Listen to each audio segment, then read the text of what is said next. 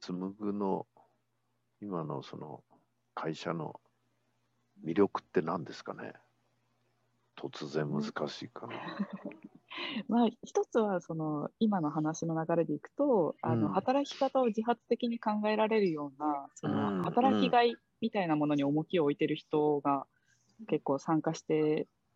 あの多いので、うんまあ、そういう考え方のか、えー人たちにはすごく魅力的な会社にはなってるのかなって感じはしてます。その友達からの紹介とかいろいろまあこれが多分ある意味一番こう確かな下手にその採用の広告を打ってですね来て面接するよりもはるかにこうある程度レベルが安定した人がこう来ていただけると思うんですけどもその時ああじゃあこの人と一緒にや,、えーややっていただこうと思うのはどんなポイントで思われるんですかね？あの人の私紹介だからいいかとか言ってそれでポンポンと決めちゃってんのか 一緒に仕事していただくわけですからちゃんと面談してうん。あこの人かじゃあお願いします。この人がちょっと違うかなってこういうのあるんですか？こういうプロセス自身は。プロセスは一応ありますね。あの働くチームけ、基本的にその人が入ってから関わるチームの人たちには全員話してもらいます。おおなるほどなるほどなるほど。はい、で私私自身、すごく能力が低い っちゃ低いので、人の判断なんか、人の採用判断なんかできないと思ってるんですよ、私自身。特特にエンジニアの採用判断とかできないので、あの今、幹事さんがおっしゃったみたいに、うんあこの人の紹介だからいいかみたいなノリで決めることも多い。あと言ったらちょっと語弊があれですね、入ってる人に申し訳ないです。あのななんていうんですかね、あの基本的に私はあの採用とかするときにあの自社の説明をフルオープンで全部するんですよ。フルオープンというか、まあ、秘密事項以外は、こうはい。いう会社です、こういうことやりたいです、こういうことをチャレンジしていこうと思いますって言って、もうむしろそれを言って、こっち側が選んでもらえるのかなっていう前提で話すことが多いです。で、えっと、で入ってくれる方もあの私たちを選ぶっていう風なあの意識でいると思うので正直一緒に働いてみないと分かんないことの方が多いかなと思うんですよまあそうですね。だからもう入ってみてその3ヶ月試してみるみたいな感じで最初やることが多いかなっていう感じです。うんはい、なんかあのお試し期間というんですか、使用期間みたいなのを業務委託でもやってる感じです。うんあのリスナーの方に今のをちょっと私なり解説しますとですねやっぱりまず来ていただくとき大事なのは何を持って来ていただけるかで彼女自身はまあ言ってみれば自分たちの価値観とか思いを伝えてるわけですよね。でそこに共鳴した人がまず応募してくるってここはすごく大事で一番良くないのが単に条件を出して大きいから 安安心だからっていうともうリスクを背負わない人を採用したいって言ってるようなもんでまずそのスタート時点でそういう形でやってるっていうこととやっぱりそのリーダートップで社長でありながらですねひょうひょうと私技術者なんか見る目ないからっていうんでですねこう淡々と割り切ってるっていうところが実はすごく大事でもう一つのポイントは実はさらっと言われましたけどももしその人が入ったら一緒に働くであろうチームメンバー全員と話をしてもらってるっていうこれはものすごく大事なんですよね。あの私の持論の一つはこう何をやろうかとするとき一番大事なのは何かの前に誰とやるかがすごく大事だと。理由は簡単でどんないいことをやろうと思っても嫌な人とやったら絶対に途中で終わるんですよ。だから誰とやるかっていうのはものすごく大事でそこをやっぱりスタートの採用の時点でやっぱりメンバー全員にこう話し合ってもらってますっていうこと。多分あの主従関係というよりは、まあ、今お話が上がってと完全にフルフラットなねあの、もう組織と言えるのかどうか分かんないような感じですけどや私からするとこれからのあるべき姿の典型じゃないのかなと。上下で抑えてっていうよりもフルフラットでかつただ働く人にとって厳しいのはそれぞれがやっぱり自分の売りというかスキルがないとやっぱそのネットワークの中では生きていけないわけですよね。そうそうです、ね、それから自主性もう一つ自分で考える、うん、いろんな要素が必要になるじゃないですか紡ぐで働こうとすると。で実はそういう要素を持った人は大組織で意外と潰されやすいわけですよ。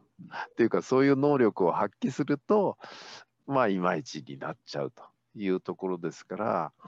本当にこう大事なものを生かす。その結果多分働いてる人もやりがいとかね達成感っていうのをものすごく感じることができる。それをまた心からみんなで応援できる。あの昇進とか昇格とかあるとですね当たり前ですけどなんであいつが部長なんだ先にとかなるわけですよ。人間っていうのはどうしても。それと仕事とは何の関係もなくて。だからそういうマイナスの思いを持たなくて済むし。多分場合によっては T の字のその縦の自分のやっぱりスキルをもっともっと磨いていこうと。あとは多分、その T の字の深いスキル、技術を持った人がたくさん集まってるから、その人たちと何か一緒にやることによって、今度 T, T になっていくのかなとかね。横に広がりが出てきますよね、一人一人のね。あもうまさにそうですね。あやっぱりそうですか。はい。はい、最初からさっきちょっと前に幹事さんが言ってた、その複数の行、副業、うん、複数の副の行っていうのが、うん、まあ、うちもベースですよね。はい、サブではなくて、複数の行って考えてるので、うん、あの、なんていうんですかね、本当に複数できることが当たり前っていう前提で考えたら、どんな働き方になるかなっていうのを、いろいろ、あのトライアンドエラーしてる感じですね。私も、なんですかね、すごくあのマイクロマネジメントしたこともあるしあの個別に面接して採用失敗したりとかしてもいるし もう突然来なくなっちゃうメンバーとかもいたりとかするし結構本当にいろんなチャレンジをしてやってみてあこういう形がいいのかなっていうのも今もまだ模索してやってる感じがします。そういう経験が終わりになるんだ。ありますよ。マイクロマネジメントやったら出てこなくなっちゃったとか。とかありますよ、ショックですよね。まずはその本当に無事かどうかが知りたいけど、連絡取れないとか、なんか多いんですよ。なしろつぶてになっちゃうと、ね、既読にもならないと無視されるってね、ありますよね。ねへこみますよね、本当に。それって、それってどのくらい前の話なんですか？あ本当に初期ですね。あのまだ秋葉原でやってた時、創業が秋葉原なんですけど、秋葉原でやってた時ですかね。2015年、16年。そうですね。いやななので結構本当に最初からすごくうまくや回してたってわけでもないし今もまだあのもっとトライしていかなきゃいけないなっていうふうに思ったりもしてるんですけどあの一つ今の話の中で言えるのが、うん、あの自主性のあるメンバーが集まっていますよねって言われると結構私もそうなんですけどあのちょっと重たいんですよね。なんか、すごい自分がちゃんとあって、自分の軸があって、すごい考えてちゃんとできる人じゃないといけないんだみたいにななってしまうことが、あの多分一般的に多いと思うんですけど、うんうん、本当になんか大企業にいる方とかでも、あの、なんていうんですかね、こういうことがやりたいで、この範囲は私自信あるんで、ここの範囲だけ任せてくださいみたいな、すごい狭い範囲でも、あの紡ぐの中では結構自主性っていう言葉になってくるかなって感じがしてます。なんか例えばなんですけどさっきのその予算と権限を付与するっていうのも、ちょっとまだうまく試せてないんですけど、うん、働いてくれてるメンバー全員にやってみようとした時期もあって、はい、全員予算持ってるみたいな。毎月1万円とか、なんかチャレンジ予算って呼んでたんですけど、あチャレンジ予算っていうとちょっとライトなんですけど、あの全員が予算持ってる状態、予算を、会社のお金を判断する経験を全員してほしいから、それをやってみたりとかしたんですね。で、あのルールはシンプルに2つで、えー、1つは、えー、紡ぐが加速するためにそのお金を使ってください。ちゃんとあのスピードアップしていけるために使ってください。でえーもう一つが、うまくいっても失敗しても、そのどういう使い方をしたのかみんなにシェアをしてくださいっていう、これだけで、なのでやるんですけど、結構日本の企業って私もそうなんですけど、予算を使った経験がある人がすごい少ないんですよ。のであの、私も昔そうだったんですけど、それを、えー経験してほしくて、えー割とやってみたりしてます。だから面白い使い方するメンバーもいるし、まあ、使わずに毎月プールされてくる人、プ ーまあ、プールはしないですけど あの、全く使わないのは、使うのが苦手なのかなっていうのもいるし、う。うん。なんかそのチャレンジも結構面白くて、もうちょっと形にしてみたいなっていうふうにも思ってしま思ったりしますね。なるほどな。ただうん、ご承知のように、その、パーフェクトなし仕組みっていうのはなくて、必ず、あの、裏と表というか長長短っていうのは物事必ずあるわけですよね。うんその制度仕組みに合う人と合わない人っていうのもあるしいいろんなこう観点があるわけですよね。だからまあ一つ言えるのは簡単にお話しすれば何でもいいからいろいろやってみたらどうでしょうかっていうすごい無責任なんだけど最初からこれ間違いないなんていうのはは出てくるってそれ信念持ってるって私からすればなんかちょっとおかしいんじゃないのと。やってみないと分かんない。もちろんやった方がいいと思うからやるわけですけども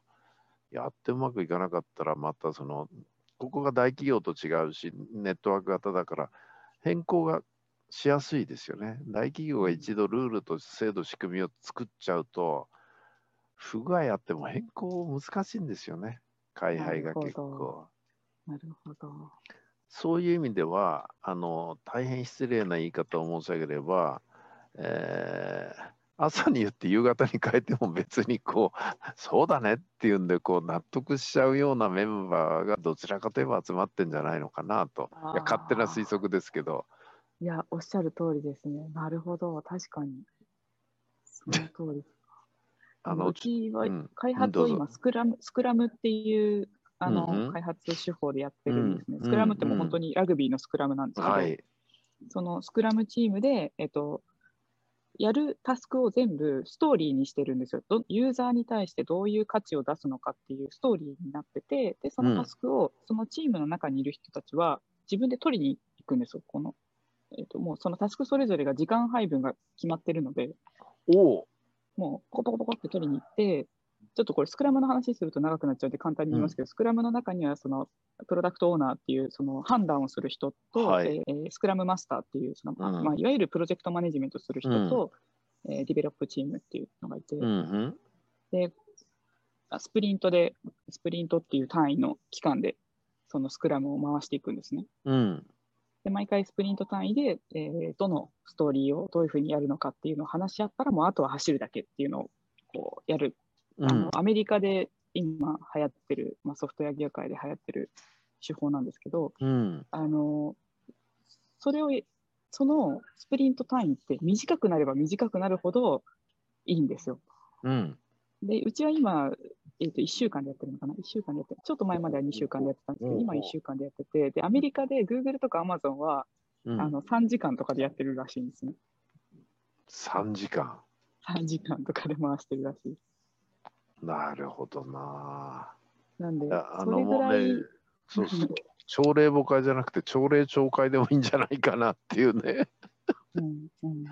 朝9時に言ったけど12時にはちょっと違うからこっちにやり方変えるなんていうのがあってもいいんじゃないのかなっていうね。そうですね、おっしゃる通りで。で、9時に言って、9時から12時までは1回試すっていう。あ、本当にそうなの？やっぱり。そうそうです、そうです。ああえっと、いや、そういうスクラム自体がそういうものなので、え、あのワンスプリントは1回成果物を必ず出さなきゃいけないんです。うんうん、なので、スクラムのスプリント単位でいろいろ成果物を必ず1個出して、それをテストして、じゃあどうする、次どうするって話をするっていう。あのーエリさんから見てそのプロジェクトチーム単位でこう動いていくじゃないですか。いろんなものが運んでいきますよね。その時にこうなんて言うんだろうな、えー大切なことって何だと思われます？大切なことですか。うんあのですね、私が学んだことをちょっとご紹介すると、はい。例えば大きいのも小さいのも含めて、まあ、プロジェクトだとプロジェクトマネージャーっていう人がいるじゃないですか。はい。どういうプロジェクトマネージャーが成功率が高いかと、はい、いうことですよねあコミ。コミュニケーション力なんですよ。あ。一人一人との。なるほど。実はそのスキルでもなくて先を読む力でもなくて一人一人のメンバーの今の心境を理解する力とかねうん。常日頃どれだけコミュニケーション取ってるかがビッグプロジェクトの実は一番の成功要因なんですよ。ああ。確かに。でもそのなんだ通常プロジェクトマネージャーになる時っていうのは、まあ大きな企業であれば過去の経験とかスキルレベルとかでやっていくんですけども実はその一番優先順位を上げる比重の大事なところっていうのはやっぱりあのスクールでもご紹介したようにやっぱり相手を理解する力とかですねうん。相手の思いを引き出す力とかうん。例えばプロジェクトがうまくいってる時はいいんですけどうまくいってない時にうまくいってないところを察知してこちらからアプローチできるかとうん。でそのアプローチした時に当たり前ですけど本音のやり取りがなかったら意味ないわけですよね。その本音のやり取りができるかどうかっていうのはコミュニケーション力であり実はベースは信頼なんですよ。ああ、なるほど。いやもうまさにですね、おっしゃる通りですね。だから実はプロジェクトマネージャーに要求されるのは日頃の通常の表面的な仕事もあるんですがそれを通じてメンバー一人一人からやっぱり信頼される存在になる。っていうことが僕は一番大事じゃないかなと。なるほど。確かに。いや、本当 おっしゃる通りですね。それはもう、なんか社内にもそうですし、パートナー企業さんとかも、ム部をを取り巻く方々、皆さんに対しても同じことをしていかなきゃいけないんだなって今学びました。おっしゃる通りです。いわゆるパートナーでいわゆるエクスターナルワークフォースということで外のいろんな人たちといわゆる柔らかいつながりの中でやっていく時も最後の決め手って信頼なんですよ。あもちろんいろんな条件とかスキルとかいろいろあるんですよ。細かい条件はあるんだけども、最終的にうまくいくかどうかは、簡単に言うと、あなたとだから一緒にやりたいと、とかーね、うんあなただからここまで来れたと言われるような存在になるってことがものすごく大事で、うんうんそれは今、エリさん言われたように、そのし社内外関係ないんですよ。そうですね。いやもうスタートアップもまさにそうですもんね。スタートアップなんて最初、まあ、今もそうで、いつの紡ぐなんか今もそうですけど、何者でもないので、あの ですかね、何をもって信頼してもらうかっていうと、もう本当にコミュニケーションとか、信頼を得るための積み上げをしていくしかないそうなんですよ。それで、それこそいつもお話しているように、その、理解するには、一方的に話してたら絶対相手を理解できないんで、やっぱり聞く力とか聞く能力、あ話話してるとき、たとえズームでリモートであっても、表情が見えるのであれば、その表情と体の動きから、今この人はこう考えてるんじゃないかっていうのを洞察する力とかね。うん。その上でうまくいってるっていう報報告があったんだけど、ちょっと、ちょっとなんかあないのかなとかいうのを軽く言ってあげるとかね。そうすると、実はって出てくるわけですよ。なるほど。で、その実はっていう話が出てくるようなのが、やっぱ僕からすると素晴らしいリーダーなんですよ。ああ、なるほど。場合によっては本人も分かってないけど、ちょっと隠したいなと思ってるようなことが本人に意図的じゃなくても、それを本人にこう理解し、悟らしめるような対話ができるかとかね。僕は今、理想を言ってますよ。理想を言ってますけどもいろんなところを見聞きしてまあ詰まるところそういうとこに来るんだなとだからそのイルカパークの高田さんもですね詰まるところはイルカとスタッフからどれだけ信頼されるかなんですよ。あ確かにその信頼というベースを作らない限りはどんなにスキル知識研修やっても生きてこないんですよ。あで個人でやるときはいいんです好きなことをやるのは。でも今エリさんもそうだけど仕事をやってもらう立場ですからある意味ね。はいだからやってもらう立場になったときは今お話ししたようなことがものすごく大事になってくるんじゃないかな。そうですよね。これなんか今このコロナ禍にオンラインになっていった時にうん、またちょっと特殊特殊技能として必要なスキルになってきますね。なんかこうコミュニケーション力ってコミュニケーション、そうなんです。実は今まで以上に場合によってはリアルが大事になるんですよ。ああ貴重になりますから。そうですよね。ほとんどがリモートになったら、今までの何倍もリアルっていうのが大事になって、この間もある企業で、まあ、あの、リモートで研修したんですけど、事務局とは一緒にそそっちのスタジオに行ってやったんで、や話し合ったんですけども、いわく、もうね、あの、リモートばっかりっていうのが、なんて言うんだろう、いかに、その、精神的に落ち着かないっていうか、大久保さん、やっぱりあの終わった後飲むのって大事だったんですね とかね。いや、もちろんそれ人によるんですよ。人によるけども、あと別の組織でもリアルをやらなくなって、明確に組織力落ちましたって言ってるところもあるんですよ。ああるんです。で、これは仕事の内容とその人の、まあ、人間、キャラクターっていうか特徴といろんなのが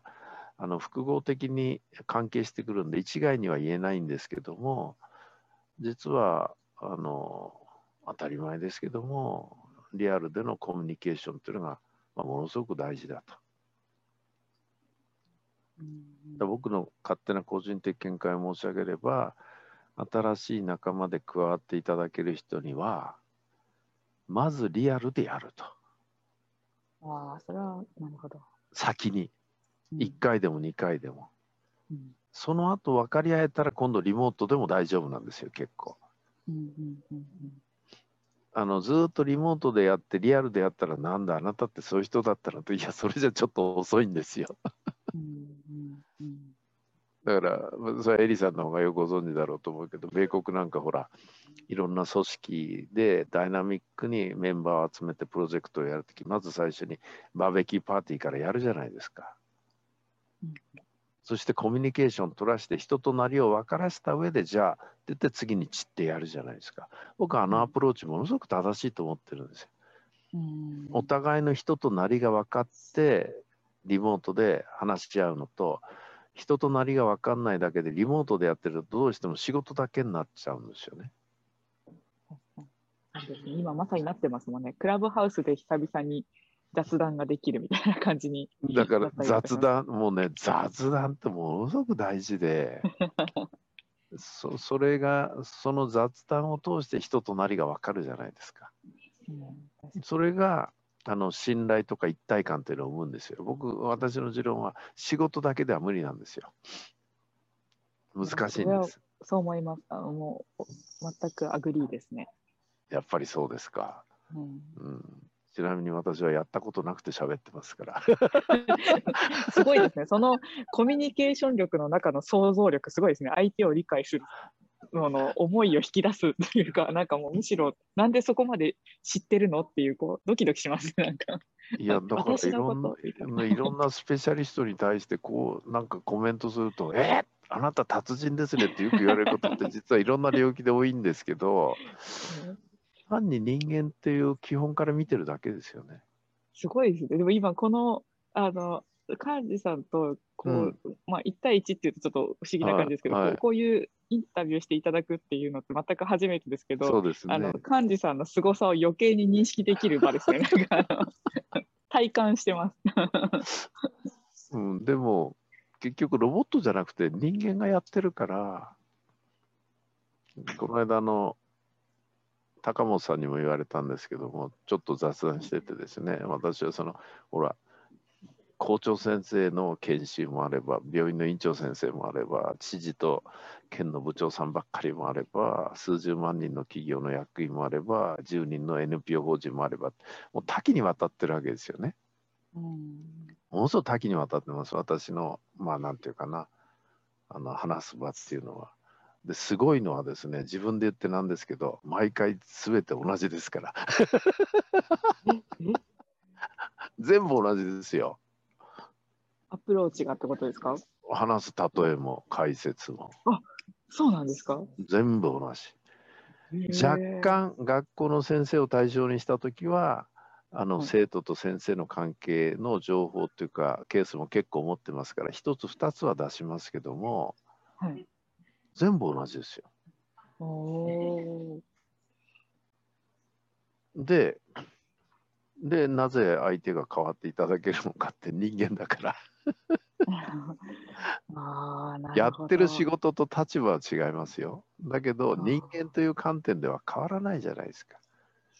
で人間の基本を見てったらものすごく簡単で、バカにされたら不愉快だし、認められたら嬉しいし、うん分かってくれたら頑張りたいと思うと。基本的にはあの上からああだこうだは言われたくない。基本的には人というのは僕は自分で考えてやりたいもんだと思ってるし、だから私が抑えてるのって基本の部分だけなんですよ。ああ、なるほど。うわーすごい。でも、その、やっぱり、すごいですね。その基本にた、実践の中でやっぱりどうしてもぶぶれてしまうこととかって多いですけど。うん、ブレちゃうっていうか表面的ななんて言うんだろうな波のその荒れ具合に翻弄されちゃうんだけどちょっと潜りは静かですよ海も。なるほど。でそこを見ておその物事を考える相手に対応するのとその波が荒れ狂う中でそこで対峙するだけではちょっと全然違うんでしょうね。うーん。翻弄されたら潜ってみる。潜ってみたらいいですよね。そしたら、だって台風の時の荒波でも海の底って静かなんでしょ？多分あれ。よく知らないですけど。まあ、もちろん海の底が荒れてる時もあります。まあそれによって酸素がいっぱい入って沖縄のサンゴ礁っていうのはそれでできてるわけですから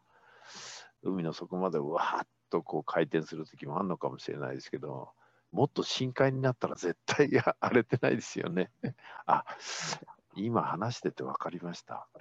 どこまで深くいけるかですね、こちら側が。わあ、なるほど。一番難しいですね。難しいですね。う んうん、難しいですね。そんなな。そんな気がしますね。